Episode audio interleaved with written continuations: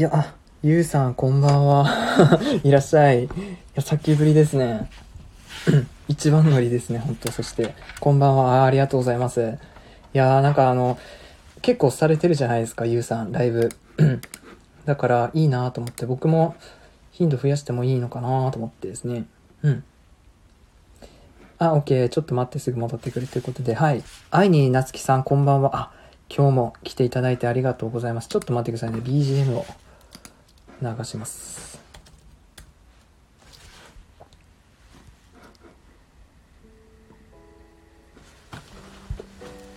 よいしょ。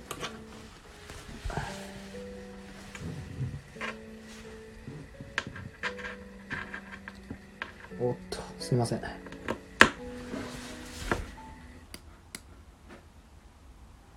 第になつきさん、こんばんは。はい、こんばんは。ありがとうございます。今日も来ていただいて。うん。ゆうさん、ただいま。お帰りなさい。そう、今日はね、9時半からスタ、スタートするって決めてたんですよ。だから、ピーツたりできてよかったです。うん。今日はどんな日でした？皆さん。うん。あ、ゆうさん、なるほどね。そう。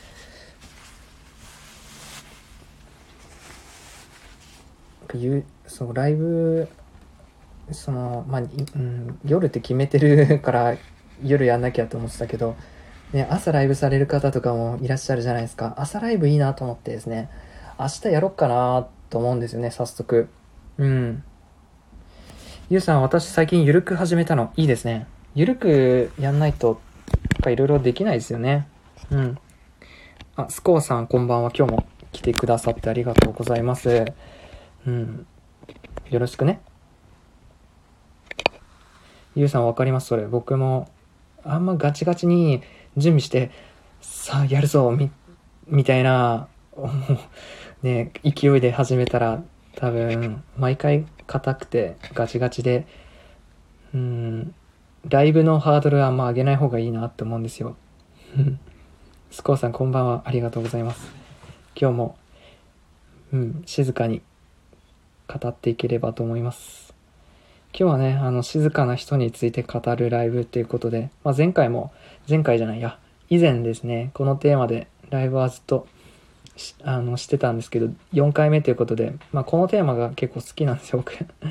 うん。まあ僕のライブに来てくださる方ってこう、ね、静かなところが好きっていう方が多いので、まあ多いというか、傾向があるので、うん、結構自然に語れるかなと思うんですね。うんうん。ゆうさん、で、でもさ、来てくれた人少ないから、濃い、濃い内容を話してしまう。なるほどですね。うん。いや、でもいいじゃないですか。僕、そういう濃ゆい内容、深い内容のお話が好きです。わら。うん。ですね。なんかちょっと投げかけてすいません。質問を。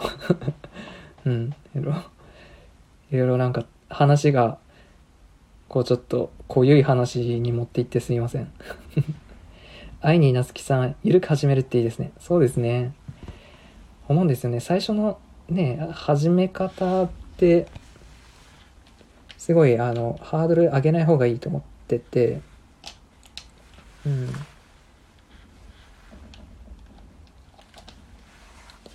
自分がね、その、始めやすいスタイルで始めて、その後どんなスタイルになっていくかは、まあ、続けていくうちに、構成されていくものだと思います。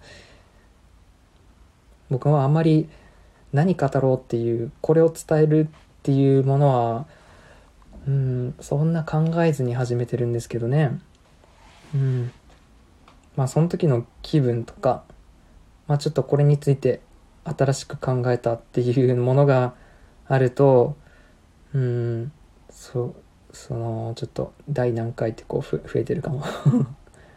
その前もちょっとお話したんですけどその丸1丸2丸3ってこれは今日は丸 4, 4回目なんですけど、まあ、その時間を置いてですね、同じテーマをやるってのは、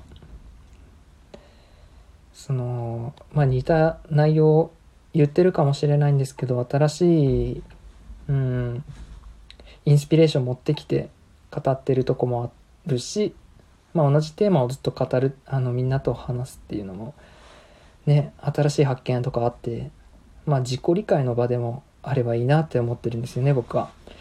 こういうテーマを通して。自分のことをねやっぱ知ってほしいなって思うんですよ。うんゆうさんゆるく始めたものの濃い内容を語りたくなっちゃうの。やっぱそういうタイプなんですね。だから。でもいいことじゃないですか。それを求めてる人もねいるわけですからですね。あゴロさんこんばんは。うん。アカペラ昭和カフェってことでいいですね。いい名前でされてますね。あアラフィフのおじさん1970年が昭和の歌謡曲をアカペラで歌う番組です。へえ平日の朝8時半から土日は特番もあります。リクエストラジオ CM を。すごい。本物の人が来た。あゴロさんこんばんは。ありがとうございます。まあ僕のライブではこう人の本来の個性とかこの人が持ってる才能を伸ばすことだったり創造性について追求して発信しています。よろしくお願いします。で今日もライブは、まあ、静かな人について語るということで、まあ、僕自身ですね。かなり静かなかなりうん、まあ、静かな方なんですよね。静かなところが好きだし休日も、うん、本とか読んでるタイプなんですよ。でもその頭の中はいろいろ考えていて、うん、そういう自分と似たようなタイプの人と一緒になると結構僕話すんですよね。こういう場とかでも。リアル現実世界でこう例えばコミュニティにね属してるとしてあまり自分のね考えてることを話さないんですよ僕って。まあでも静かな人ってそうじゃないですかね。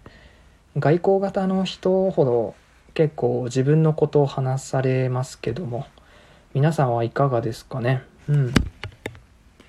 えっ、ー、とキャシーさんこんばんは。あーすごい。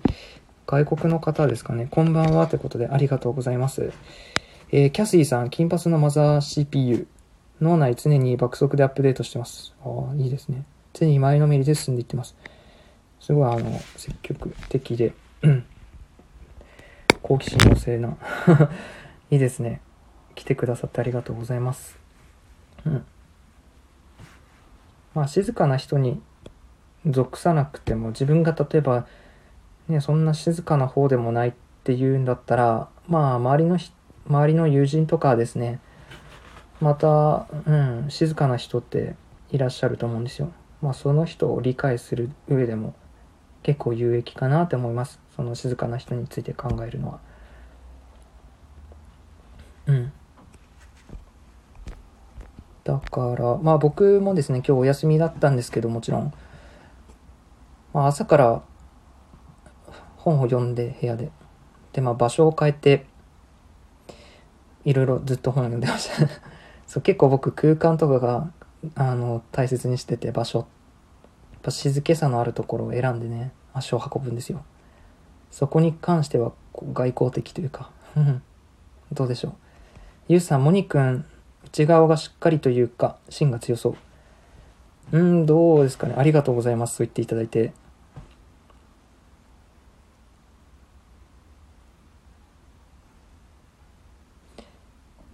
うんいや、しっかりなりたいですね。内側も。表面上柔らかくていいから、中は硬いと、なんか食べ物みたい、みたいですね。美味しそうですね。うん。見た目柔らかいけど、ソフトだけど、中身は硬いみたいな。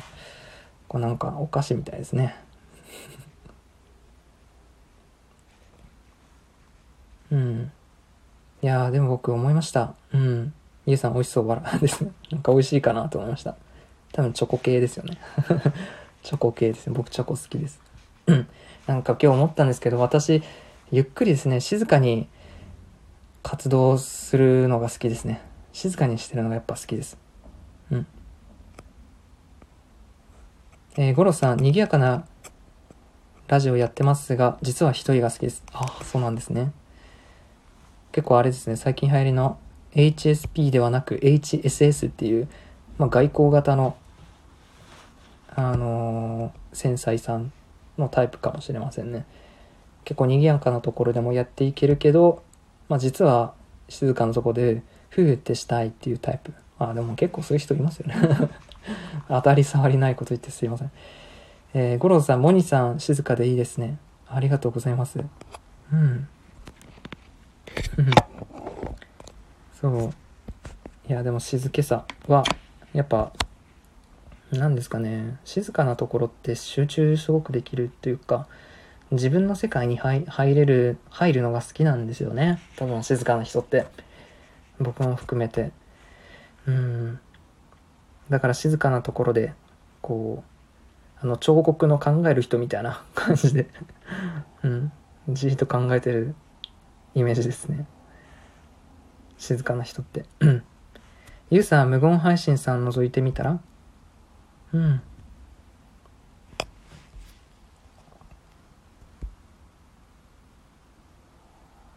無言配信さんですか？そんな方いらっしゃるんですか？えー、ちょっと気になってる。えー、結構、ああ、なるほどですね。あんま喋らないで配信流すってやつか。ちょっと待ってくださいね。アイニーさんからちょっとリクエストが来ました。えー、っとね、ちょっと僕、こういう時のために、ちょ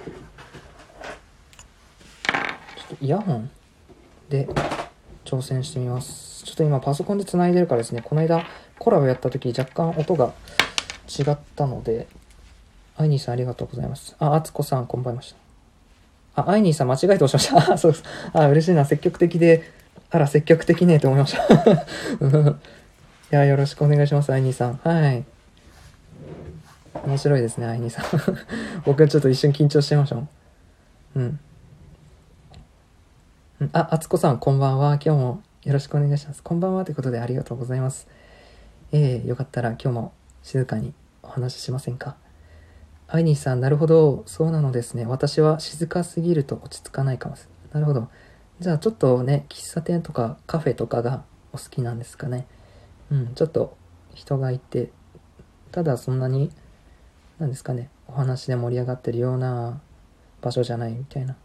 それぐらいが適度にいいという。まあでも分かりますね、僕も。うなぎさんこんばんは。はじめましてですね。いらっしゃい。よかったらゆっくりしていってください。うん。えーっと、うな、うなさんってことで、うなぎ、えー診療放射線技師と看護師とごくごく普通の魔女してます。すごいですね。おー、すごいな。なんか、自分が聞きたいラジオを自分で発信。わー、でもすごいこと言ってる、うなさん。僕もそうなんですよ。自分が聞きたいなっていうラジオを自分がやってるって感じですね。まあこれはクリエイティブの本質だということで。はい。ゆうさん、哲学書も読むの？うん、哲学書もね、うーん、哲学書、まあ哲学好きですけど、哲学するのが好きなんですよね。哲学する。うん。哲学するのが好きなんですよ。哲学本、まあ確かに読むんですけど、どちらかというと哲学本を読むよりも、まあなんかこう考える、ひたすらずっと、あの空想とか妄想とかするのが好きっていう感じなんですね。哲学するっていう、まあ、読んでるんですよね。うん。ずっと思考を深めていくっていうことですね。哲学するっていう、もうほぼ動詞だと思ってるんですけど。うん。キャシーさん、じっくり聞いてますね。うん、ありがとうございます。全然、あのー、キキセンさんも大歓迎なので、よろしくです。はい。あ、ゴロさん、チャンネルフォローありがとうございます。いや、嬉しいです。これからよろしくお願いします。毎日、夜の10時に、あのー、収録とライブをやっていって、平日は収録を主に発信してるんですけど、週末はこうやってライブをやってます。だいたい10時から始めてて、まあ今日はあの、ね、土曜日で若干浮かれてるので30分早くなったんですけど、はい、よろしくお願いします。うん、コーデさん、こんばんはいらっしゃい。うん。よかったらゆっくりしていってください。うん。うん、アイニーさん、すいません、慣れてないんです。ええだ大丈夫ですよ。僕も、うん、あ、そうですね。僕も、スタンド FM 始めて、やっと今日で1ヶ月経つんですよ。早かったなと思います。あ、セカネコさん、こんばんは。こんばんはにゃ。あ、この方、あれですよね。あのーあれ？ユウさんのゆうさんのライブにも来られてましたよね。にゃーを語尾につけられる方ですね。ハムスターじゃないですか。うん。うん。アイニーさん、カフェ好きです。でも周りの音があっても自分の世界に入ります。うん、僕も無音も好きだけど、もう自分の世界に入っちゃったら、多少周りうるさくても、その、没入しちゃうですね。うん。ただ静かな方が入りやすいですね。やっぱ自分の中に。うん、最初静かなカフェだったけど、ちょっと隣の人結構話すなってなってくるんだったらまあ大丈夫。最初からなんか隣の人が騒がしかったら結構集中できないと思う。もう、あの、入り込んで、インマイワールドに入ってしまえば、もうこっちのもんというか、別になんかどこ行ってもできるというか。ハニーさん、哲学する。そう。ああ、なるほどね。わかりますゆうさん。うん。あ、モーさん、こんばんは。こんばんは、ありがとうございます。いや、インスタグラム、ありがとうございます。今日なんかちょっと、ストーリーをいっぱい送ったんですけど、うん。ちょっとインスタグラムを最近始めまして、うん。ちょっとストーリーが面白いなと思って今日いっぱいやってしまいました。アイニーさん、思考を深めるという感覚はわかります。表面的には静かにしてても脳内の思考はうるさいです。そうそうそうそう。そんな感じです。僕も表面上はなんかおと落ち着いてるなーって感じなんですけど、頭の中はもうすごいあの、宇宙まで行ってるみたいな。ゆうさん、ん？さっきお会いしました。ですね。うん、ゆうさん、モニさんが絶対好きそうなカフェあるけど、ちょっと遠いなと思って。ああ、カフェはね、結構僕、全国、まあ、最近こそ旅行は行ってないんですけど、うん、いろんなとこ行きました。北海道とかですか？北海道はちょっとさすがに遠いですね。うん。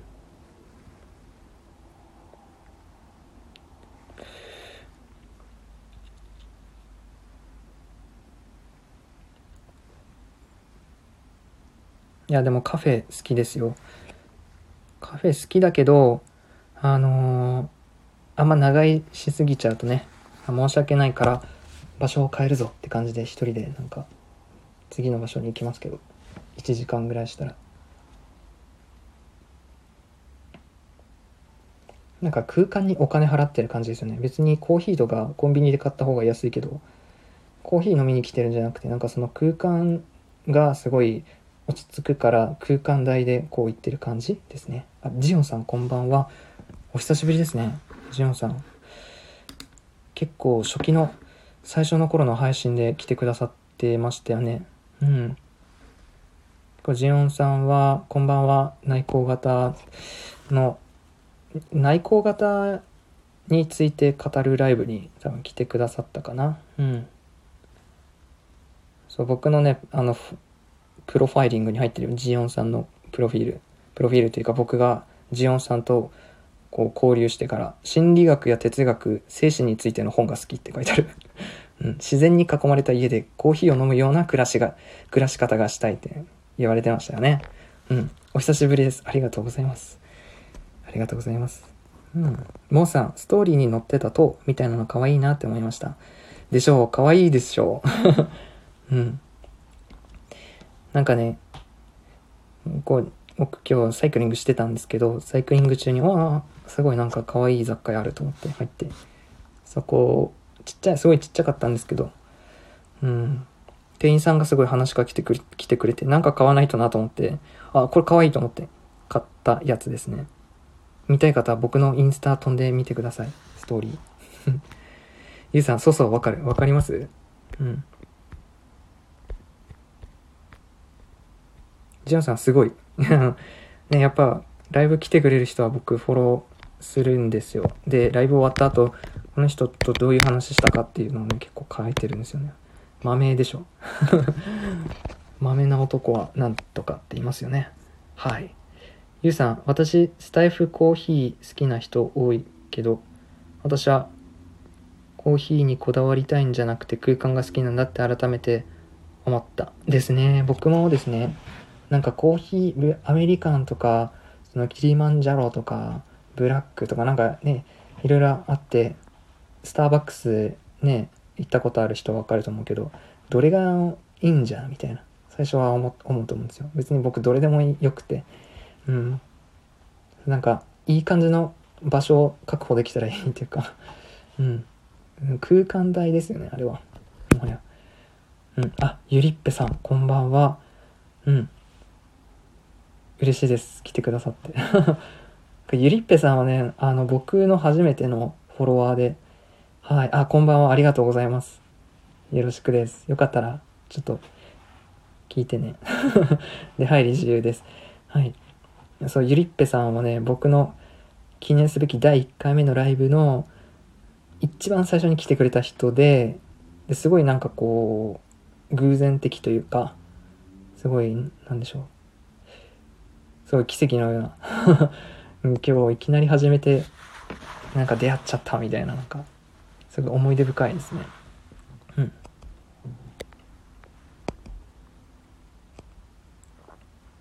うん。ジオンさん豆な男はモテますね。モテモテますかねやっぱ。あつこさんゆうさんね可愛いいですよね。可愛かったよねあれ。うん。いいなと思って僕あのムーミンが好きでムーミンのあのインテリアちっちゃい人形を置いてるところに並べました。あの塔。はい。ゆうさんみやこさんねそうですよね。いや嬉しいですね。うん。なんか買っちゃいましたね。昨日365日のシンプルライフ見たばっかなのになんかいらんもの買っちゃったっていうね。うん。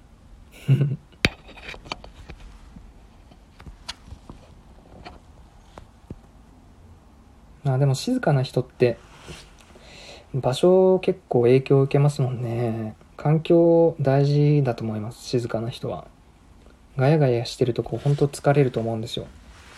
うん。うん。あつこさんゆりっぺさんのお菓子全部美味しそう。ねすごいよね。一回食べてみたいな一個一個食べたいなって思うねあれ。ゆうさんあ見たんだね。そう見たんですよ。結構昨日語ってましたそのことで。ライブで。すごい良かったですね。あの映画の全体的な空気感、まあ、静静かな感じで頭の処理がね追いつきながら見れるからすごいあの余韻に浸りながら見れたんですよね。なんかこう日本人が思い描いてる理想のフィンランドヘルシンキみたいなそういう世界観じゃなくてガチヘルシンキって感じの世界観で映画が構成されてたから結構見ててね癒されましたね。余白の多いような。うん。あ現地ってこんなんなんだなっていうか。うん。ゆうさんでしょ？好きだと思った。いや好きだった。うん。確かにあれは定期的に見たいですね。結構短かった。1時間20分ぐらいだった。映画って久しぶりに見たんですけどこんなもんだっけってぐらい短かったですね。うん。あつこさん眺めていて幸せなものはいらないものじゃないと思うな。ああまた素敵なことを言われますね。ですね。こう見ててこうね好きな気持ちにあの感情の世界に送っていってくれるんだったら物も悪くないですね。はい。えっとユッキーさんこんばんは。それユッキーさんのプロフィールを読ませていただきます。よろしいですかね。ユッキールーム自分に優しく自分を許すということで心理カウンセラーメンタルコーチ。心と体のトータルビューティープロデューサー。内面も外側も健やかに美しく。うわーなんかすごいなすごいあの求めてる人が来たって感じ。すごいなんか僕の好きな言葉が並んでた。プロフィールに、うん、ゆっきーさんあこんばんは。こんばんはです。よくようこそ。お越しくださいました。はい。私は人の個性や才能の伸ばすこととあと人の創造性について発信してます。だいたい夜の10時前後にこうやってライブ収録やってますよろしくお願いしますうんまあ、その静かな人について語るっていうことなんですけど今日あの結構静かにしてたんですよ僕うんそう、静かにしてたんですよ、僕今日。ゆっきーさん、はじめまして。あ、ありがとうございます。はじめまして、ゆっきーさん。5日前にスタンド FM に登録しました。よろしくお願いします。ああ、音声メディアについに参入されたんですね。いやー、でも、ユッキーさんみたいな、その、ジャンルは、需要が多い、多いと思いますので、頑張ってください。うん。いいですね。なんかこう、自分と波長の合うようなテーマされてる人とかが来てくれるなっても思います。うん。そうやっぱこうライブのタイトルとかテーマにやっぱ関心持ってくれる人しかやっぱ来ないと思うんですよね。うん。いかにこう自分と同族な人とつながれるかなと思って。ただ音声メディアまだちょっと人口少ないなっていうのは感じているところですね。やっぱどうしても YouTube とかがまだ多いところで。まあ、2021年今年のどうでしょうね1月ぐらいからかなり音声メディアって言われ始めてきてますけどうん。まあ若干僕も遅めだったんですけどまあもともと興味はあったんですけどね。うん。ゆっきーさんそうなんですか？ありがとうございます。いえそうですよ。なんかこうやっぱより人ってこう物質的なものより内内面の豊かさっていうものを追求するようになってきたことでそのね心の豊かさを求めるようになるとやっぱ心が豊かかどうかっていうところがやっぱ幸せかどうかなんだなって気づいてる人がやっぱ最近増えたなって思うんですよ。まあ、それを思った時にやっぱユッキーさんみたいなテーマされてる方っていうのはすごいこれからの人だなっていうかすごい最先端な人だなって僕は思ってます。うん。モンさん、えー、モニさんはライブを覗きたくなっちゃうタイトルだ。そうですか。まあ、出入り自由なので、聞き流しでも大歓迎です。うん、ユッキーさん、内面の豊かさ、心の豊かさ、本当にそれが大切だと思います。そうですよね。いや、わかります。すごく激しく同意ってやつですね。なんかそれをわかるって、なんですかね。やっぱり内面が大事ですよねって気づき始めた。うん。人生はやっぱこの内面の豊かさだっていうところに共感できる人が最近増えたなって思うところもなんかこう変わってきたなって思うんですよね。うん。内面の豊かさが大事ですよねってこうこういう話が通じるようになってきたのもね最近感じてましてね。うん。ゆっきーさんお優しいお言葉ありがとうございます。いえいえいえ。来てくださってありがとうございます。今日は。ちょっと、よかったらフォローさせてください。はい。よろしくお願いします。うん、ゆっきーさん、面白そうな番組だと思い、お邪魔させていただきました。やっぱ、思いますか？よかった。静かな人についてから語る。うん、ゆうさん、コロナをきっかけにさらにね、そうですね、やっぱコロナになったことで自分に向き合う人がやっぱ圧倒的に増えたなって感じてて、チャンスだと思うんですね。コロナって外的に見たらね、すごいネットニュースとかさ、今日は東京何人とかさ、あの、ワクチンがどうとかとかさ、すごいバッドニュース感あるじゃないですか。そういう目に見える情報だけでいくと、やっぱ世界ってやばいんじゃないかなと思うんですけど、まあこういう内面の豊かさを求めてる人とか、目に見えない世界を、こう、大切だって信じてる人は、やっぱ分かってるんですよね。こう、世界は幸せに向かってるっていうのが。うん。やっぱ自分に向き合う時間を持つ人が増えたってのは、やっぱあの根本からの自分の幸せについて考え出す人が増えたってことで、うん。なんでしょうね。すごいステージが変わった感じがありますよね。コロナで。2020年。何月でしたっけ ?2 月頃ですね。コロナ。なんか話題になり始めたの。あれをやっぱ天気に、こう、進んできたなって思うんですよね。うん。多分ね、ちょっと一昔前だと内面の豊かさとか言ったら何それスピリチュアルやばいんじゃないのとかね、人によっては言われるかもしれないんですけど、最近はそういう話が通じるようになったというか共感してもらえるようになったなって。やっぱね、一昔前からもこういう内面の豊かさが大事だって気づいてる人はいたんですけど、圧倒的に少数派で、やっぱ数の暴力というか日本人って少数派を叩く風潮あるので、ね、そこに何内面の豊かさが大切だって気づく人が増えてきたっていうのはなんかこう目に見えないパラダイムシフトが起こってるなっていうのは感じています。うん、コロナきっかけですよね。いろいろこう今までのやり方とか価値観が変わってきてて昔ながらのとかなんか昔のやり方昔の幸せにこうへばりついてあ歩いていこうとする人は結構きついかもなって思うんですよね。やっぱ変化も激しいですし、うん、常識とかがすごいスピードで変わってるので、ね、昔はこのやり方でうまくいったからって言って同じやり方をずっとやるのはねうんまあよくうんちょっとストップしちゃうよね と思う。だからこれからはこう柔軟にね、なっていくっていうのもなんですけどやっぱ本当に自分のこと見つめてこれが正しいってこれが美しいからって信じてそれをその軸が強い人が変化激しいこの現代社会でも渡り歩いていくんだろうなと思いますね。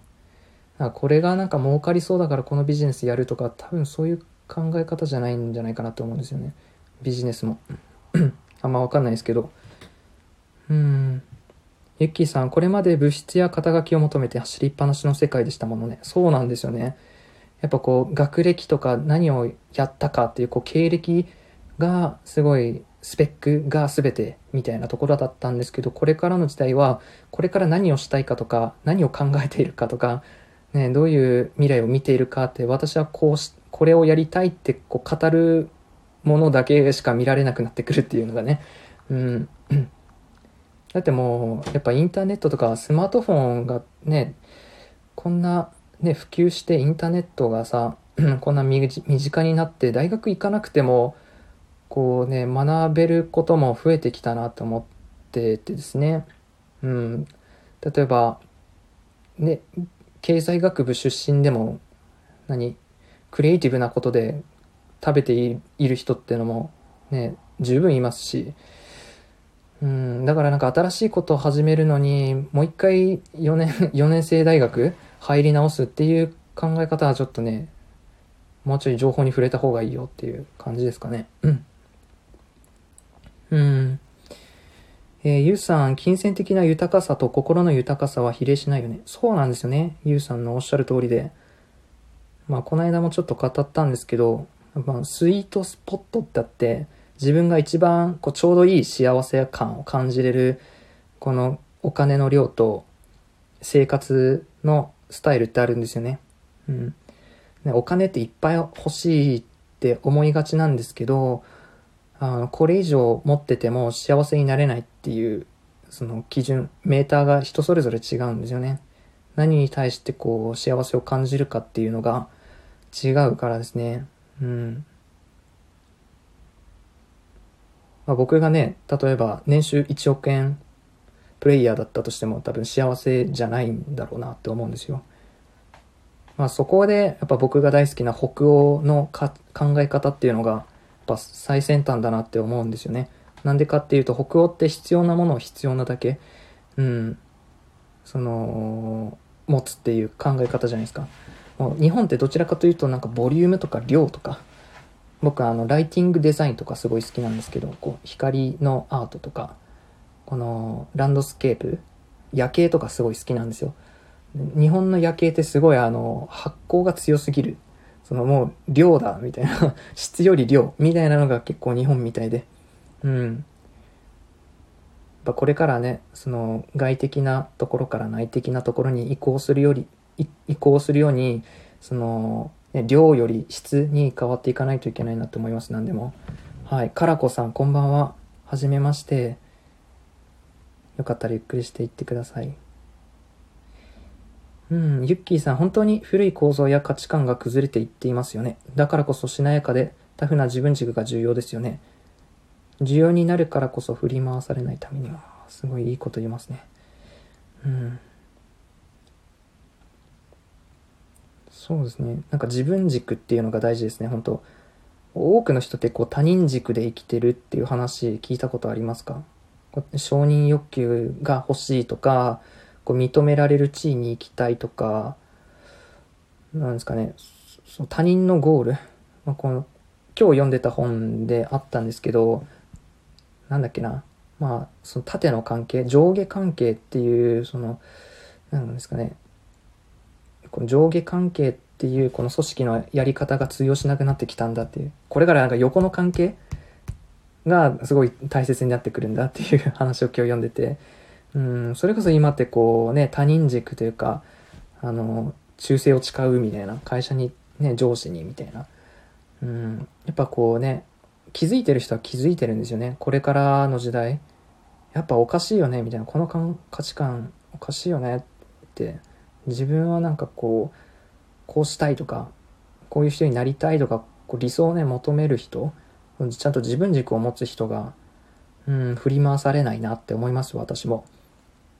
ゆうさん、そうそう、スタンフォード大学の授業、ネットで受けられるしね。あ、そうなんですか。スタンフォード大学って、すごいですね。どっちだっけ？オックスフォード大学とスタンフォード大学どっちが世界一なんだっけ？うん。ゆっきさん、ゆうさん、ほんとそうですね。うん。ですね。はい。キャシーさん、あ、チャンネルフォローありがとうございます。えー、これからもよろしくお願いします。えー、ゆうさん、その話になると、インタイムって映画も見てほしい。何何？それ。すごくすごいスピードで調べるからね、そういうの。インチメ？うん。 In Time。In Time？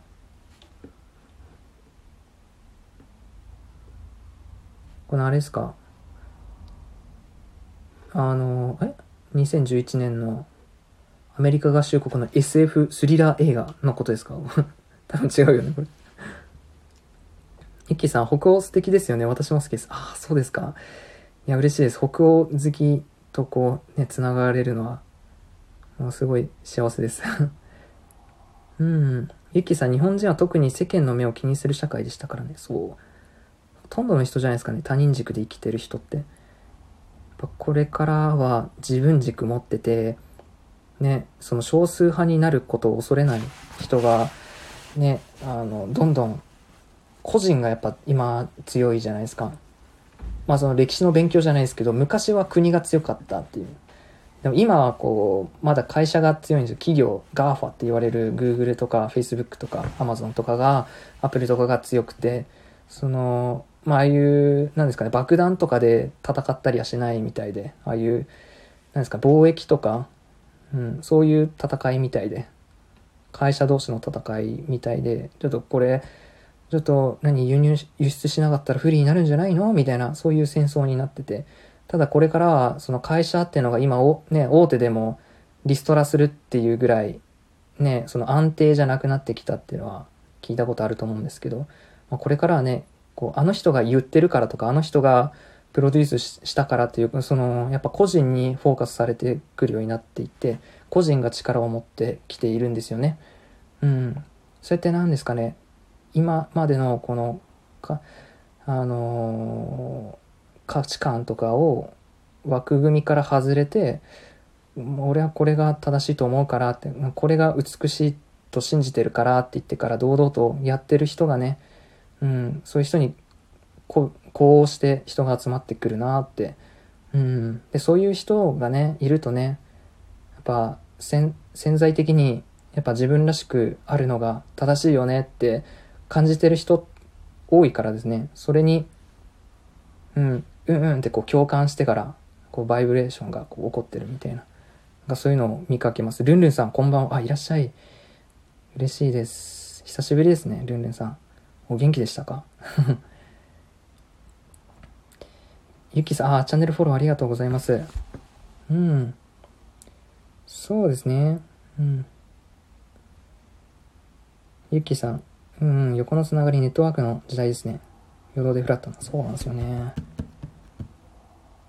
いや、すごいですよね。いや、でも、ここ飲み込めるっていうのはやっぱ、時代に、の波に乗ってる感はあるなって僕も自身感じてるんですよ。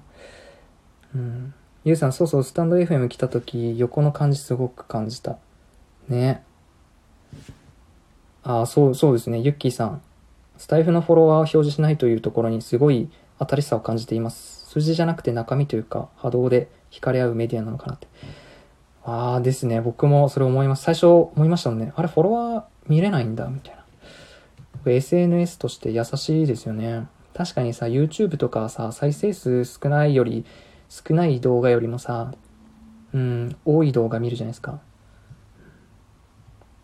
同じことをさ、調べようとした時に、再生数多いってことはやっぱみんなが信頼を置いてるってことか、と思って価値のあるものなんだ。再生数がないもの、チャンネル登録者数少ない人は価値がないみたいな、まあすごい平たい表現でいくと、そういう見分け方され、分別のされ方してたと思うんですけど、ね、ほんと中身にフォーカスを当ててる SNS だなと思って、うん。そうですね。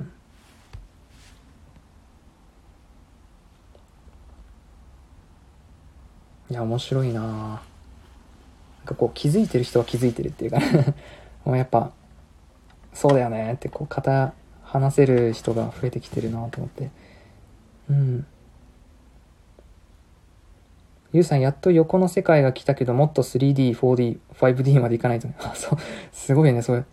あー、まあでも、3D で言ったら、あ、どうなんですかね。AR とか VR とか、ああいう仮想空間上で、やーみたいな、出会えるような世界も近いんじゃないかなって妄想してましたけど。うん。だって今、ほとんどネットで完結するじゃないですか、ビジネスも。うん。だから、実際ね、まあコロナ禍っていうことで直接集合するみたいなのって相当なことない限り合わないと思うんですけど、うん。まあ、ネットでね、そのコミュニティって最近あるオンラインサロンとか、ああいうのがすごいですよね、西野昭弘さんの。うん。オンラインサロンとか、ああいうもう一つの街ですよね、街みたいになるっていうか、そのネット上でもう責任分担があって、仕事があって、うん。またちょっと静かな人のテーマに戻るんですけど、ネット上ってのがね、静かな人が生き生きできる場所でもあるんですよね。静かな人ってこう、ね、こう刺激をよく受け取るから、こう対面でのミーティングとかであまり発言できない、傍観する立場になる人が多いんですけど、ネットだとそういうね、刺激とかがないからさ、目が、相手の目が見えないからさ、本当に内面のことを語れたりするんですよね。だからこう内向型な人、静かな人の時代来たなと思ってます。うん。ゆうさん、映画放放題だとタイムかも。ああ、タイムだ。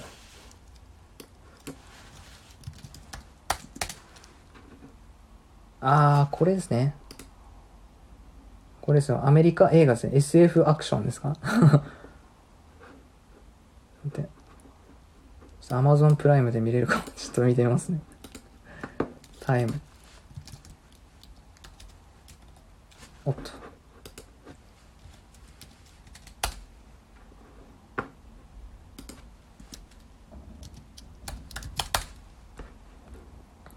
あー、見れますね、アマゾンプライムで。ちょっと、ここに来てくださる方って、やっぱ自分とどこか、ね、同じものを持ってる方たちなので、おすすめされた映画とか本とかは、外れがないなって 思います。この間の365日のシンプルライブ、そうだったもん。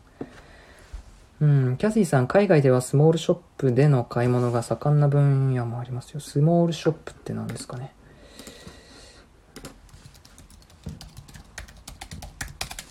スモールショップとは？うん。えっ、と、行政 NPO、企業が連携し、中小ビジネスを支援し、中、地域コミュニティ活性化を促す取り組み。若干わからない。ほうほう。ゆっきーさん、モニーさん、すごくお話面白いです。本当ですか？共感しまくってます。いやー、ありがたいですね。いや、嬉しいな、ゆっきーさんみたいな方来てくださるの。すごい話が止まらないよ。こう、静かに熱い語りが今日もできてるなーって思います。うん。ゆうさん、なるほど。だからマウント取る感じの疲れた人たちがスタンド FM に来てるんださ。うん。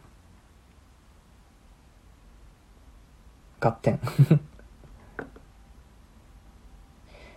なんかね、スタンド FM、優しい人が多いなっていうか、治安がいいですよね、非常に。うん。し、なんかこう、自分で選べるじゃないですか、ここのコミュニティ。居心地のいいところに自分でこうフォローしていくっていうか、うん。うん、こう静かな人とか、こういう、なんですかね、内面の世界を追求してる人とかも、こう集ま、集まりやすいというか、スタンド FM は。音声メディア結構ハマってます、私も。ゆうさん、ここにいといてなんだけど、私は静かなタイプではない。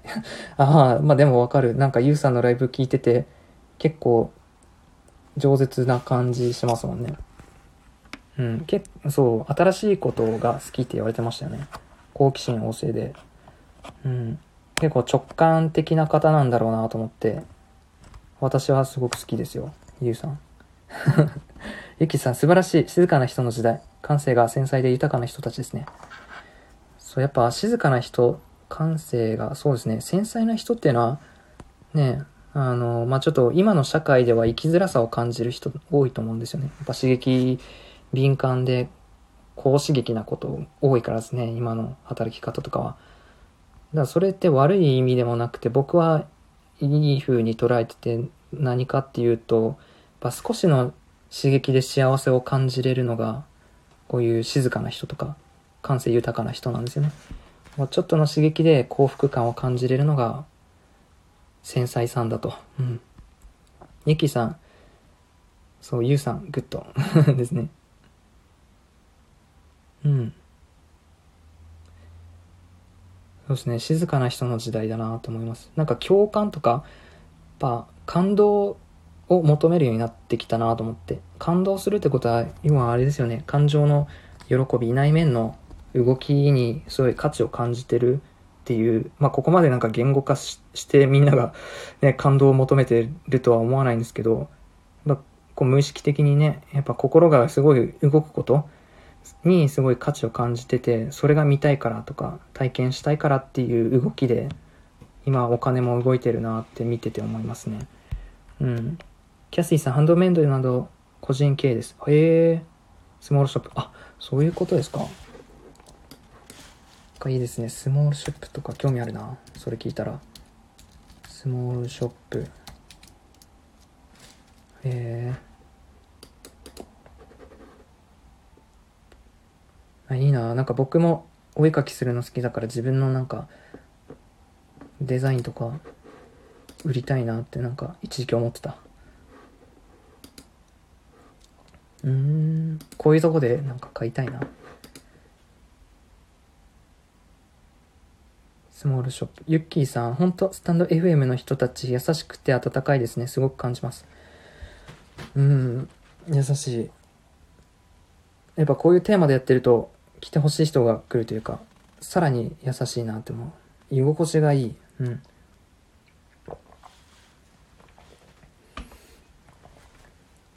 なんか、面白いことを言わないといけないとか、有益なことを語らなきゃっていうそういうなんか硬い感じがなく始められるんですよね。同じタイプの人が来るから。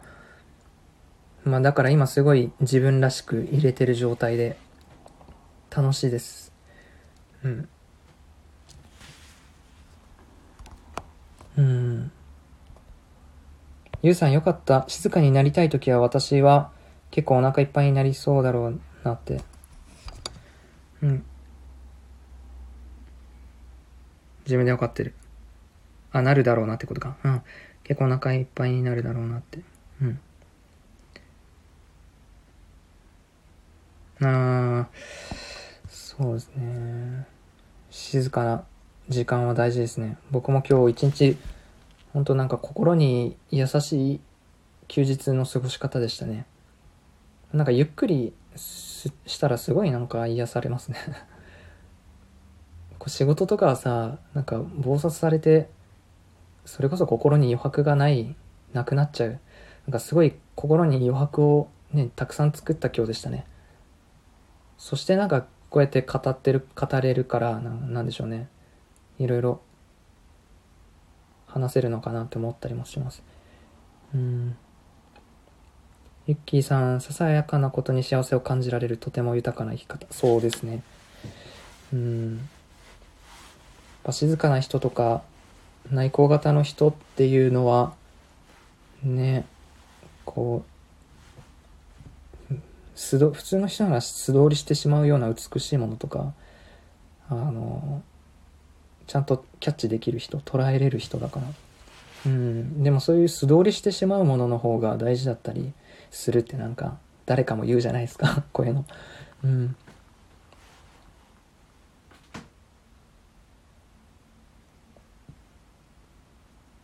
うん。そうですね。なんか、まあ今日ゆっくりしてたって言ったんですけど、まあ幸せを深く味わうコツとして、ゆっくりやるっていうのが良くて、まあ、今日ご飯食べてたんですけど、ね、美味しいなと思って、美味しいからなんかすごいスピードで食べるんじゃなくて、ゆっくり食べるとより幸せ感はこう味わえるというか、ゆっくりやるって大事だなと思います。うん。うん。え、キャシーさん。なので、個人の海外のオーナーさんと密な関係ができるんです。へえ、すごいね。ほんと横の関係ですね。それこそ。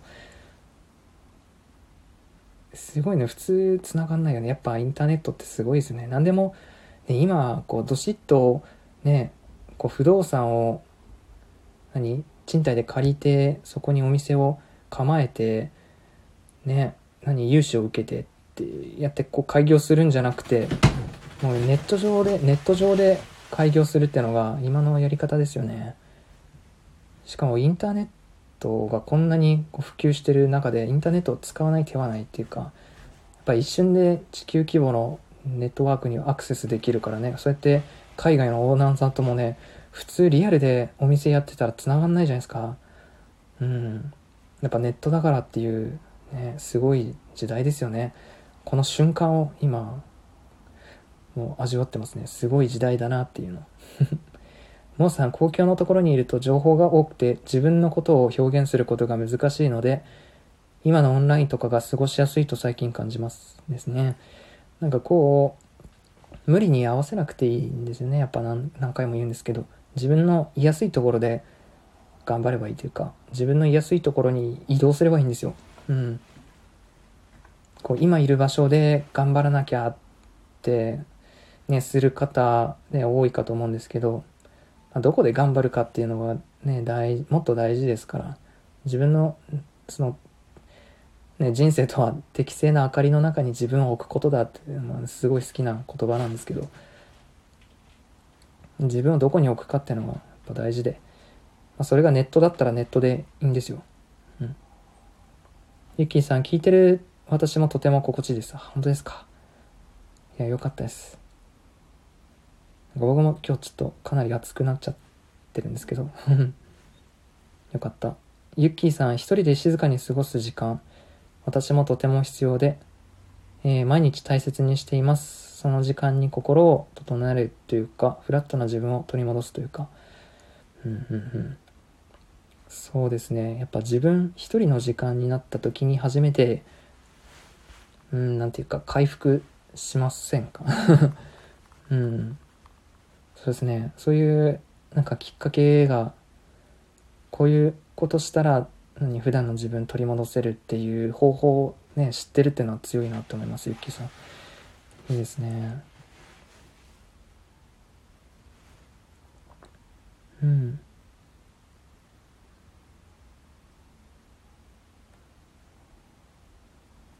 うん。なんか余白が大事って何もしない時間ってすごい大事ですね。一人の時間とか。その生産性求める人からしたら、まあでも生産性求めるんだったら自分の時間とか、ね、心に余白を持つってことの重要性は、やっぱあまりにも分かってるですよね。分かってると思うんですけどね。うん。ゆきさん、うんうん、ゆっくり丁寧に生きる、一瞬一瞬をじっくり味わっていきたいそうですね。幸せってかなり瞬間的なものなので、うん。時間的なもの、時間、時間らしいので、こう幸せっていうのは。あ、ルミさんこんばんは。ミルクさんこんばんは。はじめましてですね。うん。いや、違うな。うん。あ、来たことあるんですね、ミルクさんは。よろしくお願いします、今日も。こうライブに来た人はねほとんど覚えてるうんこんばんは。ああありがとうございます。今日も猫ちゃんかわいいですね。うんミルクさんルミさんハートん？これは追っかけできた感じですか？うん。ゆうさん回復しました。ねなんでしょう。すごい回復します私も。この時間も。今日一日中かなりリラックスした。かつ今日はもう静かに熱く語れて。めちゃめちゃ楽しいです。あ志田さんこんばんは。いらっしゃい。今日もよかったらゆっくりしていってください。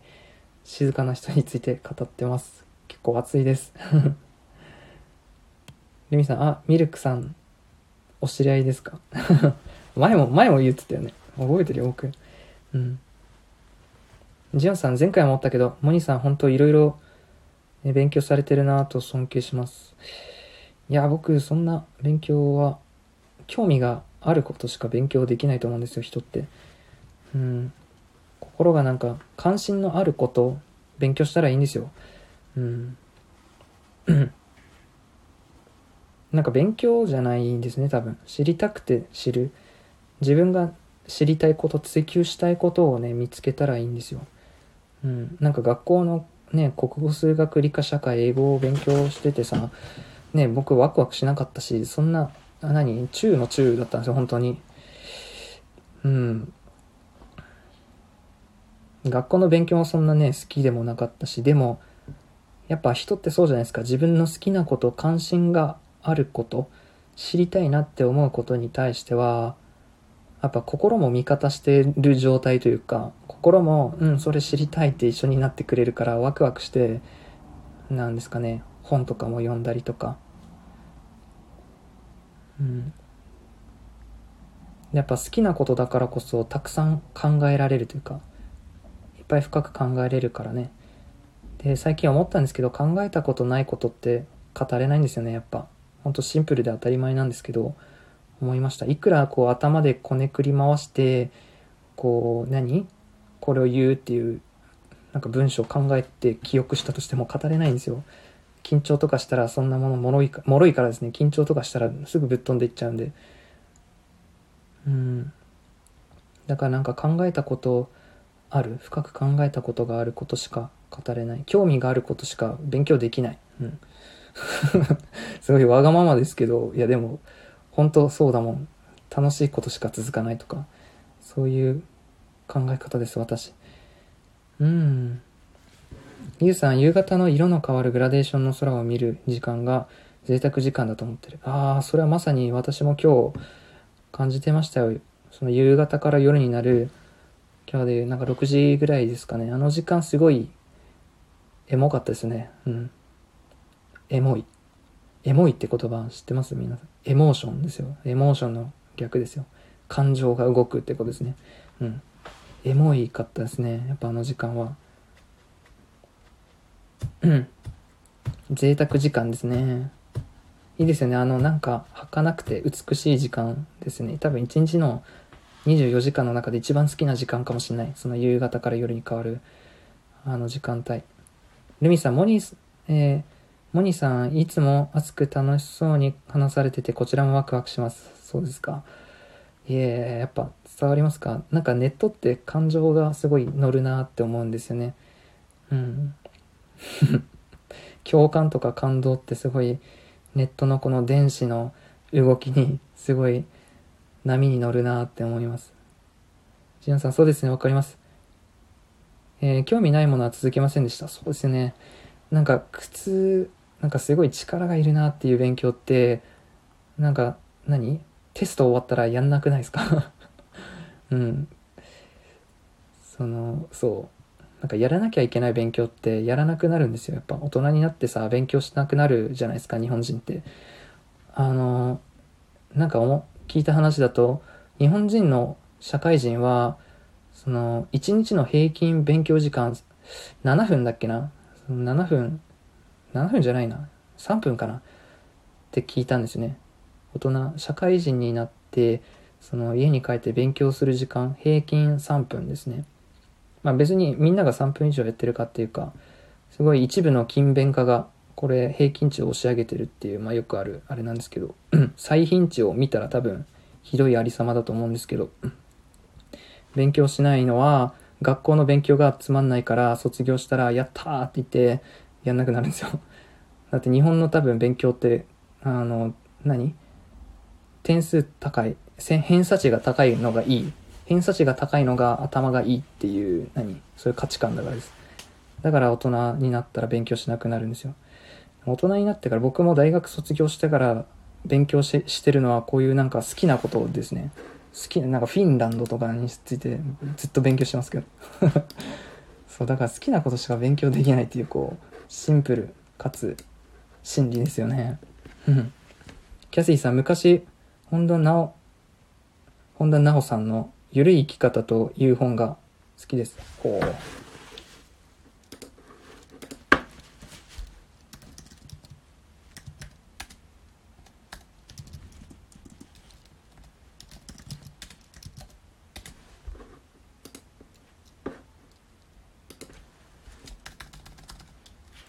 ゆるい生き方。本田直ゆき感じ。えー、これどういう内容なんですか？いいですね。ゆるい生き方っていいと思います。余白がずっとあるっていう状態なのでいつでもこうクリエイティブなモードに入れますよね。ガチガチで生きるって多分地獄だと思います。ゆるい生き方って素晴らしいと思う。うん。千代さん、どんなに頑張ろうとしても、頭で分かってても興味ないとダメですね。そうなんですよね。興味あることって、なんか心もワクワクしてるんで、好奇心っていうんですかね。好奇心っていう言われ方をするのかな、こういうのは。うん。あ、さとしさん、こんばんは。いらっしゃい。わ、すごい今日たくさんの方が。すごいですね。暑いですね。うん。よろしくお願いします、さとしさん、今日も。そうですね、ジオンさん。興味ないと勉強できないんですよね。なんかもっと知りたいなっていう知的欲求が刺激されない分野ってのは多分勉強できないですよね。だから自分が本当に知りたいなってものを見つけるってのも人生を豊かにするポイントですよね。ゆうさん、エモいよね。ね。エモい。エモいとかなんか若いですよね。言ってることが本当に僕。ゆうさん、毎日色が違うの。うん、なんかやっぱ世界って美しいんだなって、つくづく実感する瞬間ですよね。あの、夜になる前の。わかる？私も一番好き。あー、ですね。やっぱ、あの時間帯、ほんとすごいよね。よく作ったよね、神は。ユッキーさん、私もです。その時間大好きです。えー、っと、黄昏時の移りゆく美しさ、ため息ものですですよね。なんか人間って美しいものを目の前にすると外観の念をあの感じるのだっていう なんか美学のなんか勉強もずっとしてたんですよ。人はなんか美しいものを目の前にするともうため息しか出ないっていうか、あまりの美しさに外観の念を感じるのであるみたいな。そうですか、ユッキーさんもお好きなんですね。うん、ね、美しいよね。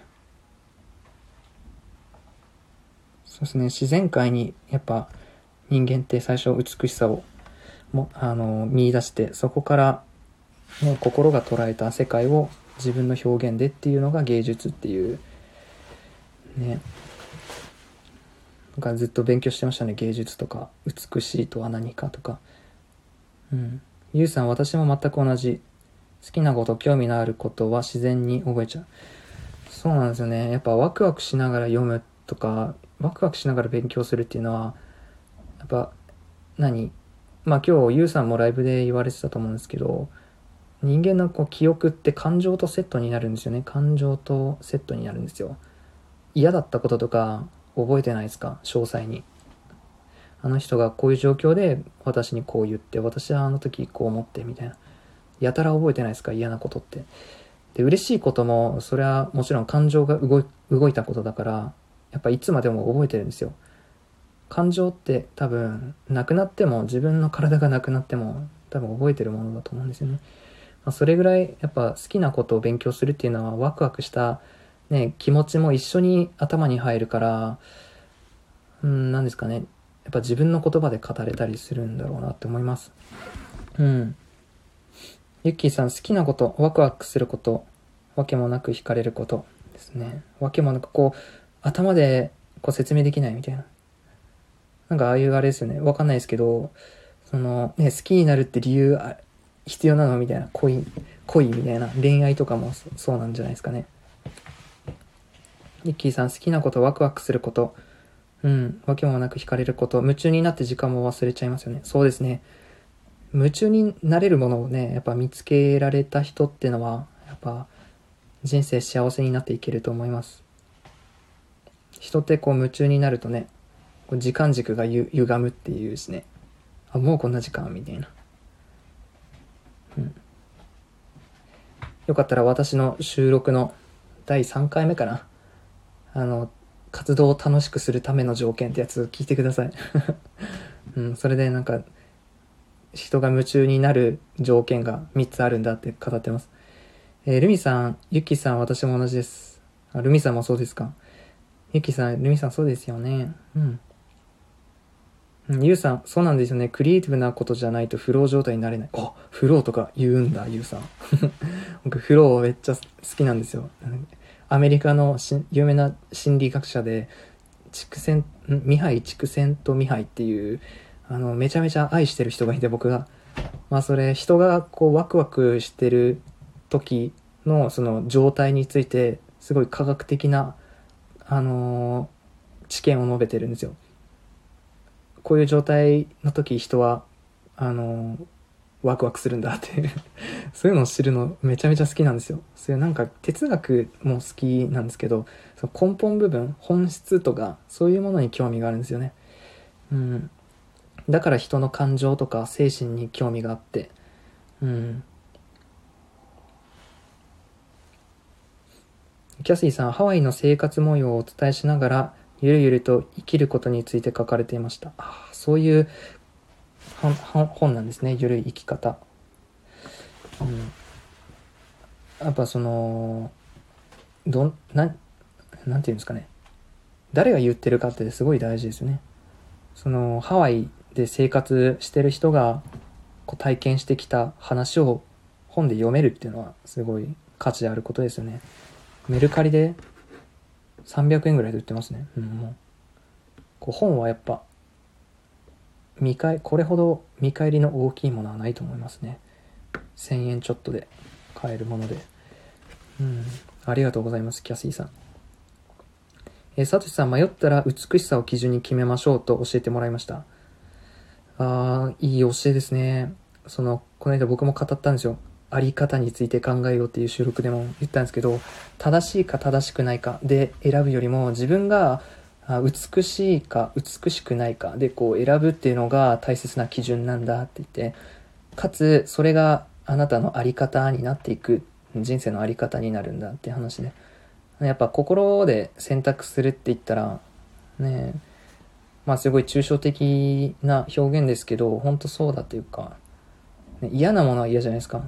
で、好きなものは好きじゃないですか。それ、そのね、感覚で選ぶっていうか、で多くの人はこれ将来役に立ちそうだからとか、まあみんなこれ選んでるからとか、そういう基準で選んでる人、まあさっきの言った他人軸でね、その人生歩んじゃう人っていう、あの、ね、いらっしゃると思うんですけど、まあそうじゃいけないんだと。うん。自分が美しいかどうかが問題なんですよね。うん。そうですね。モウさん、興味があることだと何時間経っても苦痛じゃなくて心が満たされます。うん。そうなんですよね。た自分が興味あることやってる時って何エネルギー注いでるのに疲れ疲れてああもうちょっと休憩みたいなちょっともう1週間はいいわみたいなそういう状態になんないですよね、うん、逆になんか潤うっていうかねそういう状態ですよねわかりますわかりますユッキーさん、満開の桜のあまりの美しさに私は怖くなることがありました。ああいうのを、イフの念というのかしら。ああ、そうですね。なんだっけな。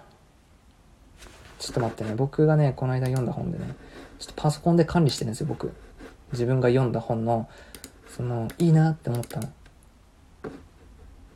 えーっとね「イフの念」っていう言葉を聞いてピンときたうん。なんだっけな。ちょっと待ってね。なんか絶対絶対的なものを前にすると人は「イフの念」を感じるんだっていうなんか。うん。ああそうですね。そうですね。人は不動なもの変わらないものに「イフに近い美しさを感じるって。あこれはそうですね。うん。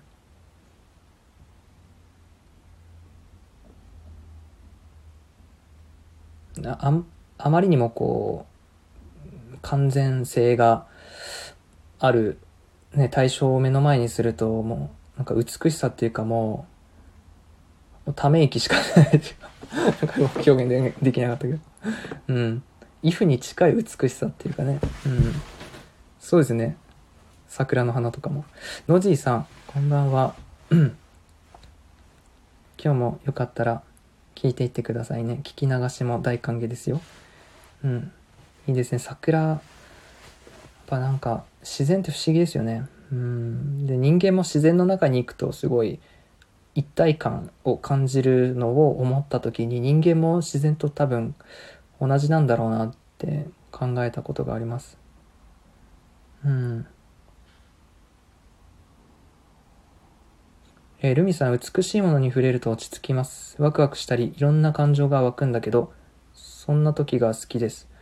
ですね。人がなんか美、美しいものにもう条件があって、あの、矛盾性がない。矛盾してない。どこも矛盾してなくて、あの、整合性が取られているっていうものが、その美しさの基準らしいんですよね。うん。例えば絵とかもさすごいシンメトリーでここがこう整っててとかその休憩でとかなんていうんですかね、まあ、すごいかんうん矛盾ない話とかもさすごいスッと心に入ったりするしさ。うんなんか心が整うって状態も何ですかね矛盾を脱してるのですごいクリアな気分になるっていうか、あれが多分美しさを感じてる時の感情なんですよ。あちょっとあんまりよくわかんなかったですね、今の説明。すいません。えゆっきーさん、畜生とミハイ素敵ですよね。畜生とミハイ大好きなんですよ。私。フローについてすごい追求して、人の幸福について調べまくった人、うん、研究しまくった人ですね。あ、モルさんこんばんは。いらっしゃい、はじめましてですね。よかったらゆっくりゆっくりしていってください。うん。ゆきさんモニさんすごい学びが深いですね。そうですか。嬉しいです。もっと知りたいんですよ僕はこういうのを、うん、なんか自分の追求したいものを見つけちゃったって感じで最近すごい楽しいです。はい。でこう自分が学んだこと美しいってこれは本当美しかったからつってからこうやってスタンド FM で語れるのがすごい最近楽しいです。まあそのアウトプットって言ったらかっこいいんですけど表現って言ったらすごいかっこいいんですけど表現の場というか。まあそれでねちょっとね役に立つんだったらめちゃめちゃいいよねと思って。はい。ゆうさんああいい。正しい。正しくないかはなんか測れない。うん、海外に行ったことある人ならわかるはず。常識は常識じゃなかったりする。すごいですね。ゆうさんが言うと、説得力あるな。うん、美しいか美しくないかっていい。そう。だから、なんか断る時も まあなんか僕も言ったんですけど、なんか、え、なんでこれいいじゃんみたいな言われたら、うーん、美しくないからって答えたらいいと思うんですよね。そう、美しいか美しくないかっていうのすごい、大事ですね。心が言ってる話じゃないですか。そういう感感情のお話じゃないですか。美しいとか美しくないかって。うん。キャシーさんあと知ってる方もいるかなと思いますがインターステラーという洋画ですがこれは次元のお話なので気になった方はぜひ。インターステラーですね。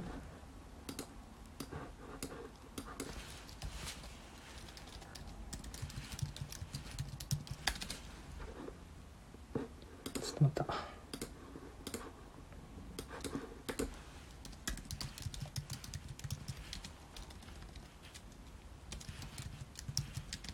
うんおインスタステラ。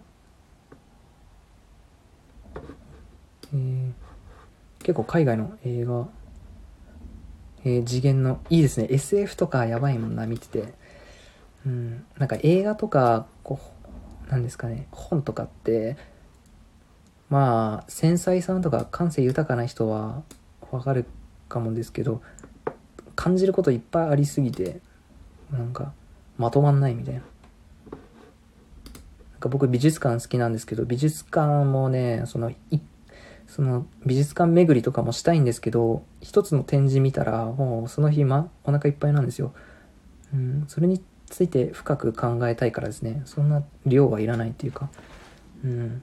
なんか映画とかもね、結構、一日こう一本見て、まあそれについてずっと考えれるというか、映画とかいいですよね、こう感性を豊かにしてくれるなんかいろいろ深く考えれるきっかけなので映画とか。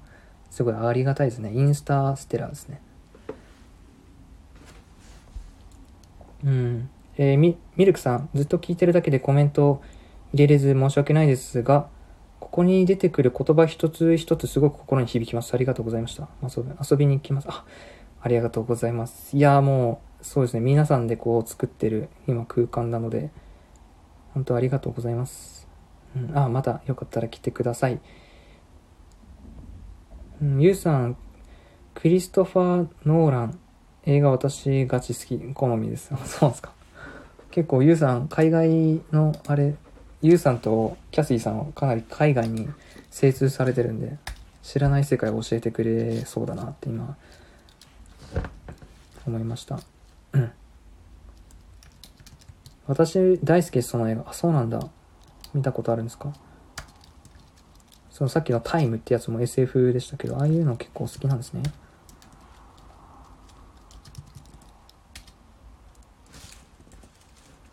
うん。ああ、そのインスタステラーとか、そういう、あれですか？そういう系の映画ってことですか？うん。クリストファー・ノーランっていう映画は。うん。うん、あ、インセプションとか。うん。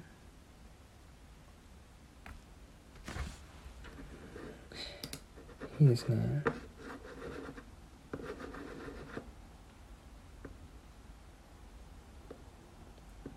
いいですよね。なんかこう、なかなか自分では見ない映画とか、おすすめされないと見なかったっていうのも、かなりきっかけとしては素晴らしいので、ここら辺見ていきたいですね。うん。えー、キャシーさん、ユウさんですよね。私も大好きな映画です。そんなにいいの？うん、僕結構すぐ影響されるからね。うん、そんなにいいの？ユウさん、もうさ、あの人の脳みそを勝ち割りたいということですかね。それ結構言っちゃってますね。その すごい好きが行き過ぎましたね、それ。ゆきさん、一つのことをじっくり味わいたいタイプです。うん。ですね。僕も一つのことにじっくりやってたい、集中してたいタイプです。わかります。えー、サトシさん、矛盾する美しさにも興味があります。そうですね。なんかやっぱ美しさとかはかなり深くて、これが芸術かっていうものが、ね、結構現代アートとか見てて、これが美しいのかとか、これ芸術なんだみたいなかなり頭を悩ませる芸術作品とかありますけど見てて面白いは面白いですよね。うん。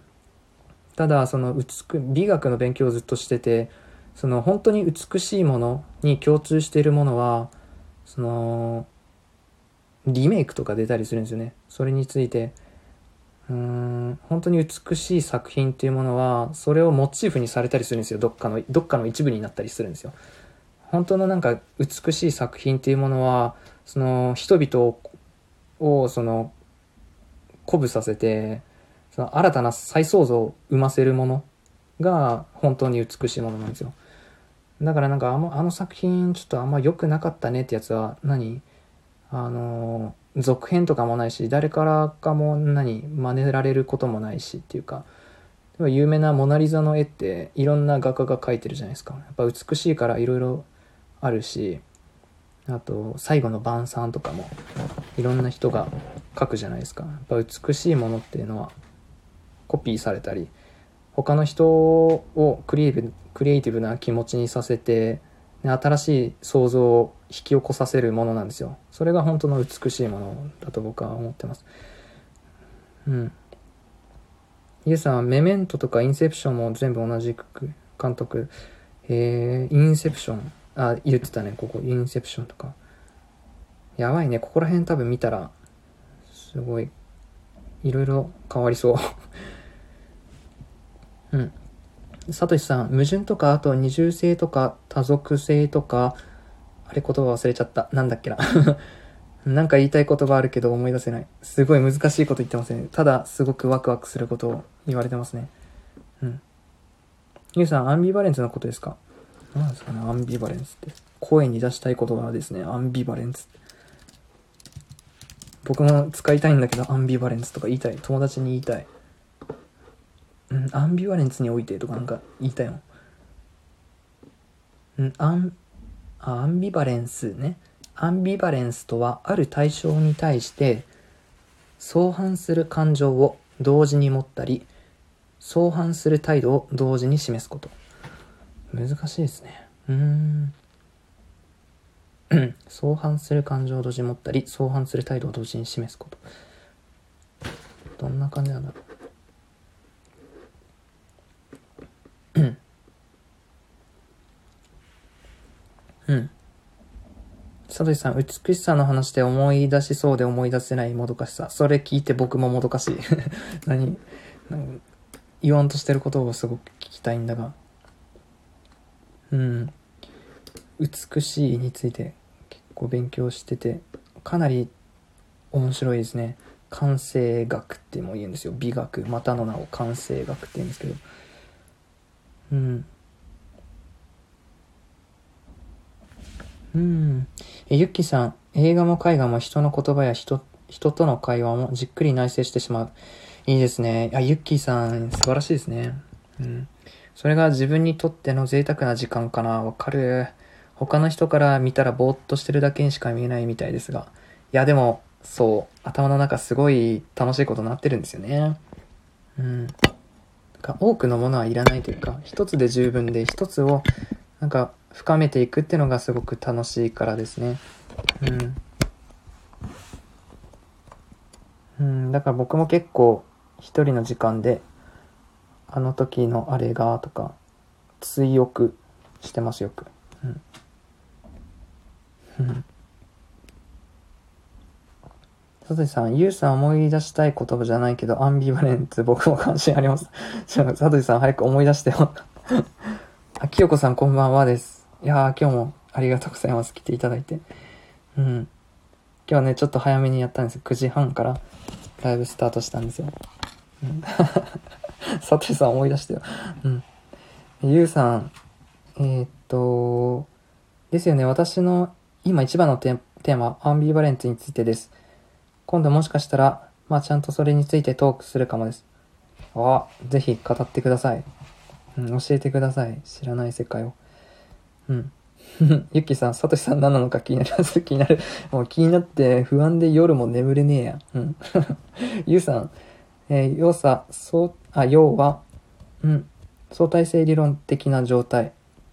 あー、なんかすごい、なんとなくイメージできました。言葉にはできないけどイメージはできました。うん、面白そうなことを考えてますね、ゆうさん今。うん。きよこさん、こんばんは。こんばんはです。えー、今日もよろしくお願いします。あ、ちょっと、早1時間半なんですけど、もうこんな時間って感じで早速フロー体験してるんですけど、うん。思い出した？ちょっと笑ってしまった。うん、さとしさん、思い出した？えー、両義性だ。よかった、みんなね、れる。うん。両義性。ちょっと待って。ちょっと初めて聞いたんで。うん。うん。あ、でもアンビバレンスと似てますね、内容。えー、両義性とは、一つの事柄が相反する二つの意味を持っていること。対立する二つの解釈が、その事柄について共に成り立つこと。あなんか矛盾とすごい、似てるのか。うーん。なんかメタファーが欲しいですね。例えばどういうことかな。うん。ゆきーさんよかった。よかったっすよ本当。うん。さとしさん一つの事柄を二つの意味を持っていること。両義性ああ本当なんか文字通りですね。一つの事柄。うん。さとしさんみんな寝かせられる。ふ危ねえ危ねえ。うん。およく似てる。そうですね。アンビバレンスと両義性なんかちょっと横文字にしただけなのかな。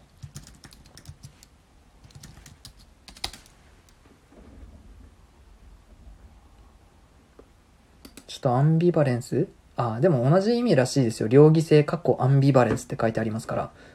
うん。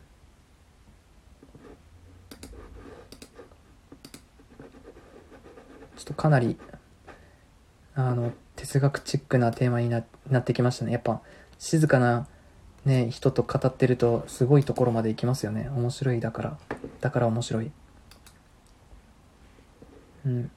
誰かあからさまに説明してくれる人はいないのか。この両義性うん。ああなんとなく分かってきたわ。ああ分かったわ。例えばねあの自分のの性質ですね。うん。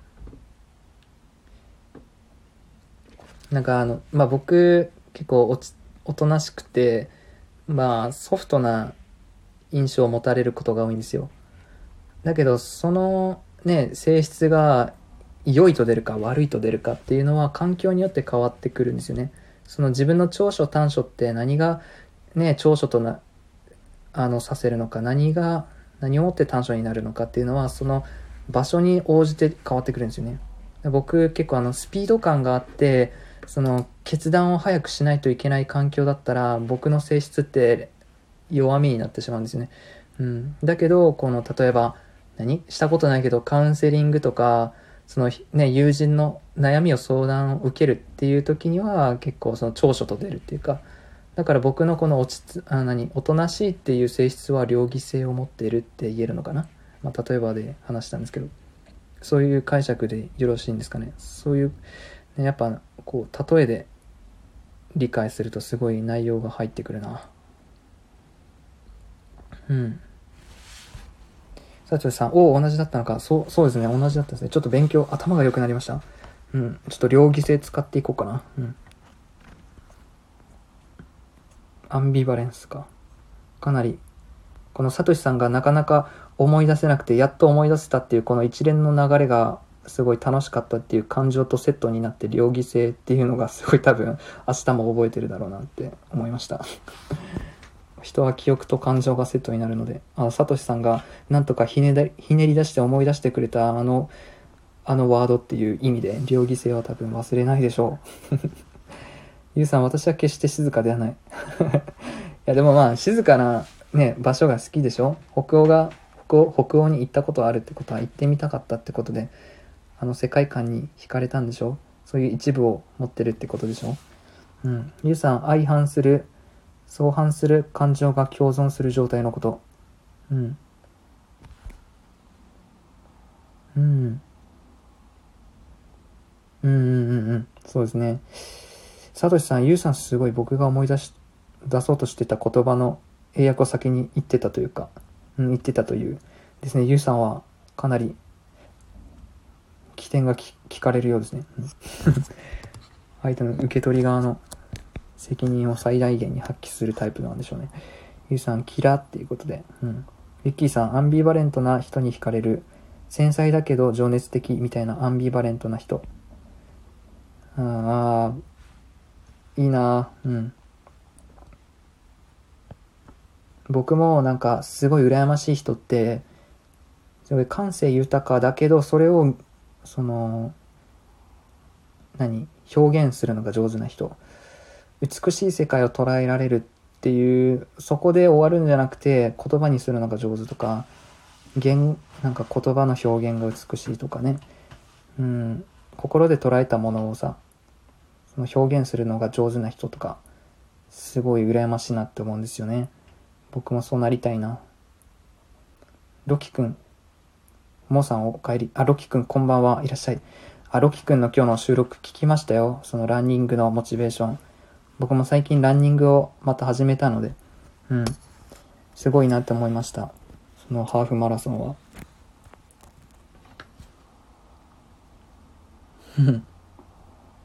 いいですね。ゆうさん、私の興味は心理学にまでも。あら、ただの趣味？興味。ゆうさんも心理学と哲学が好きって最初言ってましたもんね。うん。本当だったんですね。アンビバレンスなんか知らなかった僕。ゆきさん、うん、ゆうさんもナイスです。そう。やっぱ一人では思い出せないことも。周りなんか似たような人がいるとやっぱピンと来てくれる。ピンとくるのも早いんでしょうね。うん。さとしさん、そうか、静かな人について語る配信だった。や、でもやっぱすごいとこまで行きますね。うん。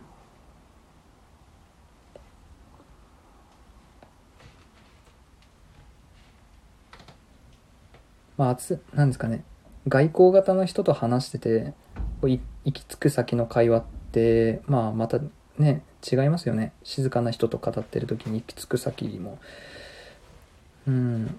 まあ、僕はどちらかというと、こう、静かな人と話してて、まあ、静かにじわじわこう、熱くなっていくみたいなトークが、なんか静かな人と話す方が、まあ、自分らしく入れるし、かなり深い話とかもできるなという印象なんですよ。うん。ロキ君こんばんはありがとうございます。走ってる絵文字。うん。いや、お疲れ様です。今日仕事だったんですよね、ロキ君。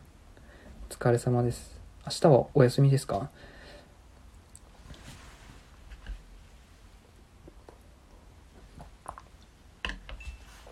えー、さとしさん、えー、僕にとって詩は黙るための言葉ですって言ってた詩人がいてぐっと心つかれ、つかまれました。ほう。うん。すごいなんか、到達してる人の言葉はすごいですね。うん。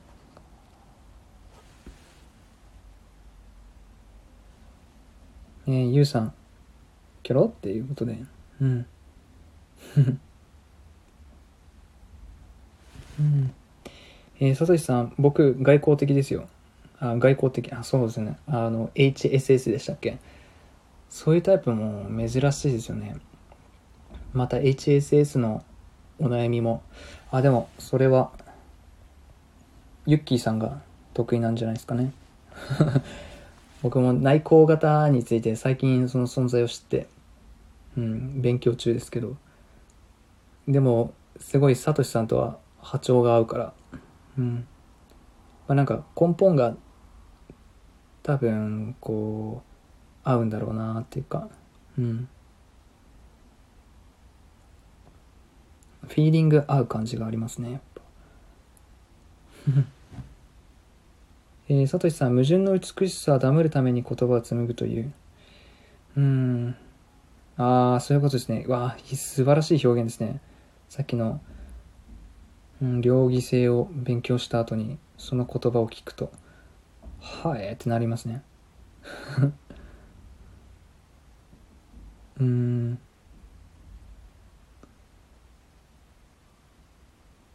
さとしさん僕ああえー、ロキ君1時間半今日もやってます。今日そう。今日もなんかすごいとこまで行ってます。いや僕が求めたライブ配信ですねうんえ、ゆうさん、矛盾が心地よくなれたら、自分を打破できそうな気がするんだけど、どうしたらいいのかが今の課題。すごい課題持ってますね。矛盾が心地よくなれたら自分を打破でき、難しいですね。矛盾について結構考えたことあるですけど、うーん。何なんですかね。わかんないな。矛盾。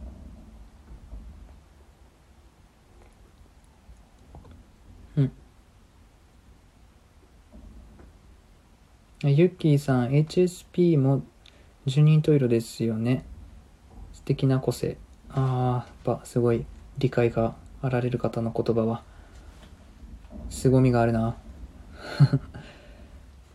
そう十人十色好きな言葉です。いいですね。個性をこう大切にする、ね、考え方がすごい大好きで。僕個性を、ね、無視するような考え方とか活動がすごくうん苦手で。だからそういう理解者がですね一人でもこう増えてくるのを増えてくることがこう社会全体の幸福度の底上げだと思ってます。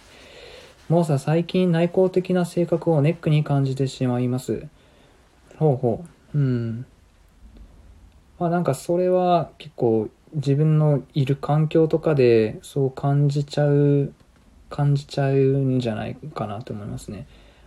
多分ねここにいる人とかね例えばここにいる人とかと一緒にいたらそこになんかギャップはあまりないからどうしてもこう外交型のねバンバン発言しまくる人と一緒にいたら自分やっぱあの変わってるのかなって 思ったりもするんですけど。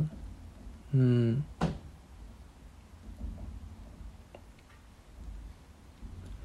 そうですね。だからまあ自分のね居場所って必ずあるからですね、うん、そこに少しずつ移動していくっていうイメージで、うん、自分の居心地のいい場所をね見出せたら幸せですよね、うん、自分がどういう場所がどういう場所を求めてるかっていうのをねちゃんと自分と向き合って知ることが大切ですよね、うん。なんかちょっと背伸びしたらダメっていうか、うん、んか自分のことよく分かってたらね自分が内向的っていうのまで分かってるからきっとそういうなんでしょう外例えば外交的な、うん、男性パワーみたいな環境はねちょっと避けるようにしたりとか自分のことを知ってたら幸せな選択もきっと取れるからですね。うん、ゆきさん、私は矛盾だらけです。そんな自分は最近はいいなと思ってあげられるようになりました。へえ。なんかどんなとこに矛盾を感じますか、自分に。うん。なんか自分も矛盾感じると、こととか、状況とか、すごい嫌なんですよね。なんか言ってることとやってることが、こう一致してなかったり、行動と心が一致しないとかがすごく嫌で。が身をもってこう堂々と言えることしか言えないんですよ。うん。自分も実践してることしか言えないというか言葉となんか行動伴ってなかったりうん心が喜んでないのにこれはするべきだって言ってから何？行動したりとかすごい苦手ですねうんえー、ロキ君えー、明日も仕事です。あ、そっか。シフト制ですけど、週休2日は確約なので、平日5連勤の皆さんの方が大変だと思います。やーでも平日5連勤きついっすよね、結構。うん、働いてる人、ね、いらっしゃったらあれですけど、長いっすよね、金曜日まで。あ、でも明日も頑張ってください。ね、今日お疲れなのにライブ来てくださってありがとうございます。最近、あの、たくさん来てくれて嬉しいです、ロキくん。さとしさん、今日会った人が明るく声高らかに、絶不調っていう、すごく元気、うん、すごく元気に言ってて、一生、矛盾してるんだけど成立してて、思わず二人で大笑いして僕も元気になった。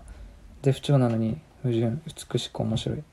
あ美しく面白いと思う。いいですね、表現。うん。うん。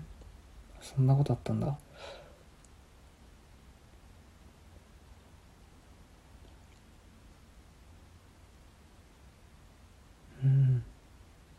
あ素敵じゃないですかそれは。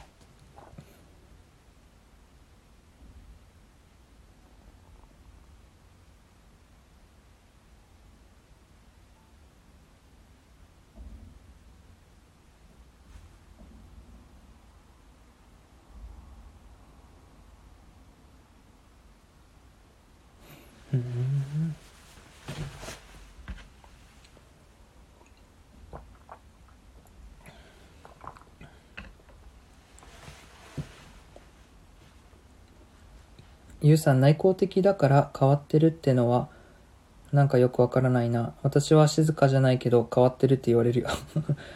うん。うんうんわかるわかる。その内向的な人ってそうですね。やっぱ今の社会ってね外交型理想像されすぎてて内向型まあちょっと積極的じゃないしうんちょっと奥手で。何？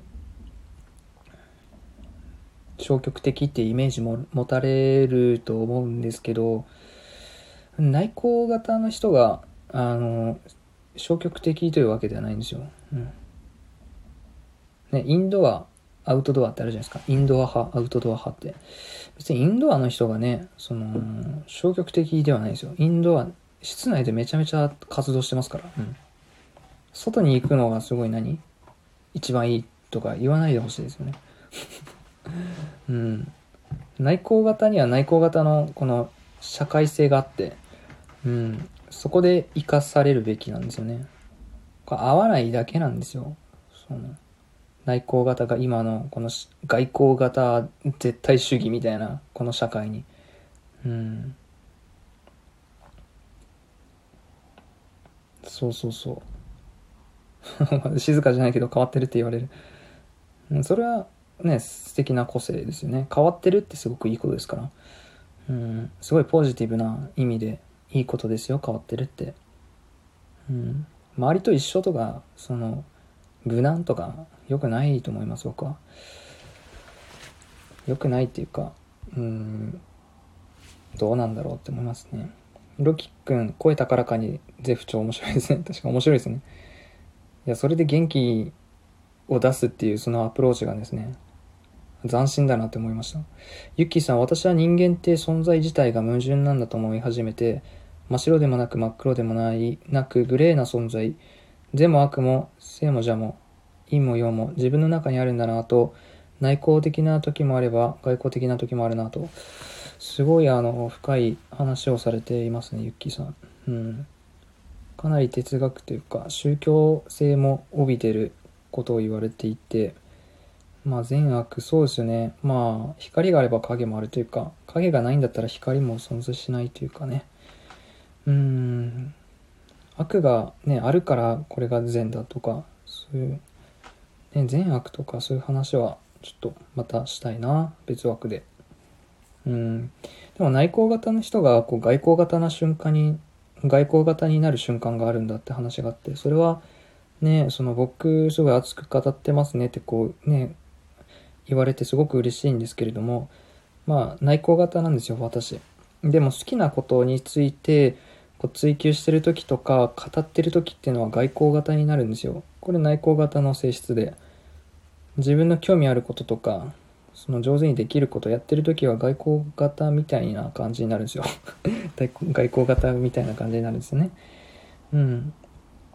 そうだからそのユッキーさんもね外交的な時っていうのはどういう時かっていうまあそれは一つ自分のねなんですかね、生き生きできてる時でもあるのか、もしかしたらこう社会向けの仮面をかぶって外交型を演じてるのかのどっちかですね。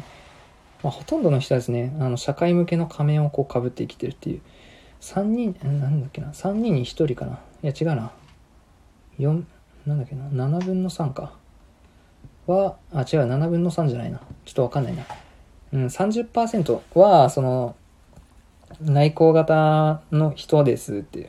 うん、話があってでもこれのこの数字を見て意外と多いなって思った人はあのこれを聞いてほしいですつってその実は内向型なのに外向型のふりをしているタイプの人もいるんですっていう話があって、うん、なんかこう社会に適合させようって頑張る人はその何ですかね内向型だけどこの外向型の仮面をかぶってる人っていうのが結構いるんだっていう話です。ちょっとごめんなさいね。あの、充電が10%しかないので、そろそろ配信終わるんですけれども、はい、ちゃんと最後までお話をしていきます。ロキくんね、面白いよね。うん、すごいですね。いい、いいですね、その友人さんは。またなんかエネルギーの、なんなんですかね、もらい、ね、与えてくれる、も何、与え方って人それぞれ違いますよね。面白いですよね。モさん、美しく面白いという表現がすごく心に残りました。ですね。美しく面白いって初めて見たな。斬新ですよね。こういうなんか、神回みたいな時ありますよね、僕の配信。このね、静かに熱いも神ワードでしたけど。うん。ロキ君、僕は何を考えてるかわからないミステリアスだとよく言われます。へえ、ロキ君、そんな感じなんだ。うん。あんまこうですか？自分の心の世界とか話さないタイプですか？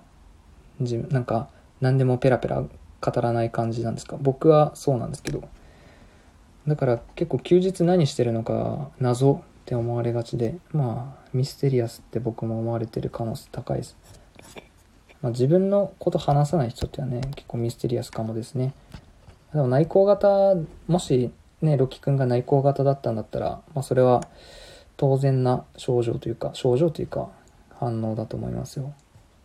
うん。ゆうさん、私が思うに、マジョリティじゃ、に、えー、っと、場合に変な人ということになりがち、日本。うん。ん？じゃ、じゃない？ああ私が思うに、マジョリティじゃない場合に、えー、っと、変な人ということになる。ああ、そうですね。ちょっとね、ずれてるだけで日本人って変な人認定してくるからね。うん。ロキ君、ただ人とコミュニケーションを取るのが苦手で、口数が少ないだけなんですけど、僕もそういうタイプですね。コミュニ、その、人とコミュニケーション取るとか、社会でやるときとかは、なんか自分じゃないやつを演じて、本当はそんな喋りたくないっていうか、意味のある会話の時だけすごい喋るっていう。あでもそれでいいと思うんですよね。うん。あ、でも、苦手な生きづらさを感じる瞬間がロッキー君にもやっぱあるんですね。清子さん、人は多面だから、外交型とか内向型とか、みんなどっちも持ってると思うよ。そうですね。うん、僕も内向型なんですけど、内向型よりってだけで、その完全内向100%、こんなに自分の細胞全部内向型でできてるわけではないですね。瞬間的にはやっぱ外交型になるっていうのは確かにそうですね、京子さん。ゆうさん、えー、ゆきさんいいですね。矛盾してますよね。みんな白黒0.5一二進法的な、うん、答えを出そうとしがちですけど、難しいことを言わないでちょっと えー、グレー、グレーってあると思うんですよ。あ、グレーであると思うんですよ。なんかグラデーションが一番美しい気がしています。うんうん。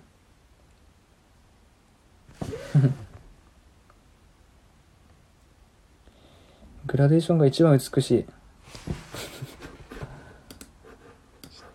追いつかないな、僕。追いつけないのも嫌だな。うん。グラデーション。ああ、グラデーションが一番美しい。うん。二進法的な答えを出しがち。うん。あ、白黒。そうですね。ああ、わかるわかる。ああ、そうですね。なんとなく分かった。今言ってることが。うん。あ、スタッカードさんこんばんは。ちょっと今日は僕の充電が、あの、底をつきそうなので、うん。7%しかなくてですね。そろそろ終わろうかなっていうところなんですけど、この熱がですね、終わらなくて。とまた明日の朝、あの、ちょっと気分変えて あの別枠やろうかなと思うんですけど、明日朝ライブ始めてやろうかなと思います。うん。清香さん、いつも神会笑。ああ、ありがとうございます。うん。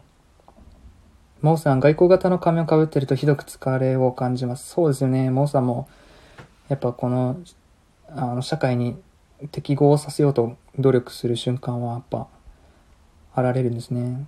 いや、きついですよね、仮面をかぶって。本来の自分はこう自宅に置いてきて、で、帰ってきたらやっと自分らしくいられるっていうかね、どんだけこう自分らしくない瞬間多いんだよっていうかね、一日の中で自分の中、自分の、自分らしく生きれてる時間少ないですよね、やっぱ、社会に適合させようとしたら、嫌われないように生きようとしたら。うん。ゆきさん、そうそう、ゆうさん、この世界ってグレーのグラデーションの美だと思うんです。うーん。深いな。深いな。うん。あつくさん、いつも神回、確かに。あら、いやーもうありがとうございます。皆さんが来てくれるからですよ。うん。いやありがとうございます、本当に。あつくさんね、ほら。うん。うん。ロキ君、グレーのグラデーションの美いただきました。おやすみなさい。ロキ君お休み。ありがとね。明日お仕事頑張ってね。また収録楽しみにしてるよ。そしてあとキッチンカーもね。うん。キッチンカーの夢見るといいね。うん。うん、充電がどんどん減ってる。ちょっと、待ってって感じ。うん。いや、これはあの、あれですよ。うん。急に落ちたらごめんなさい。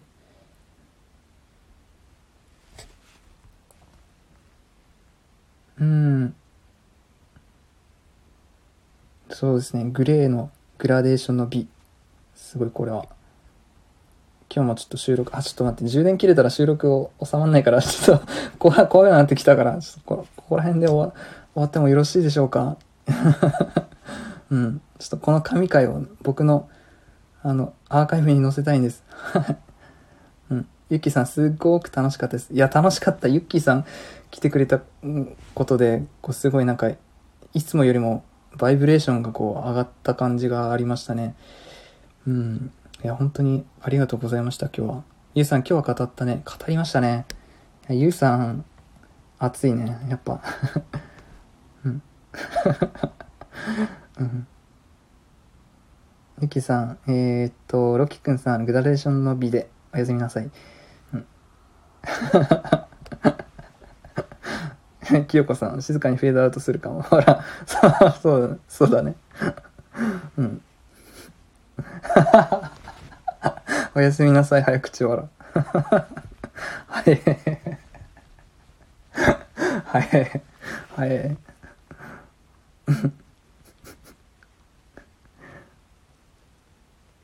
うん。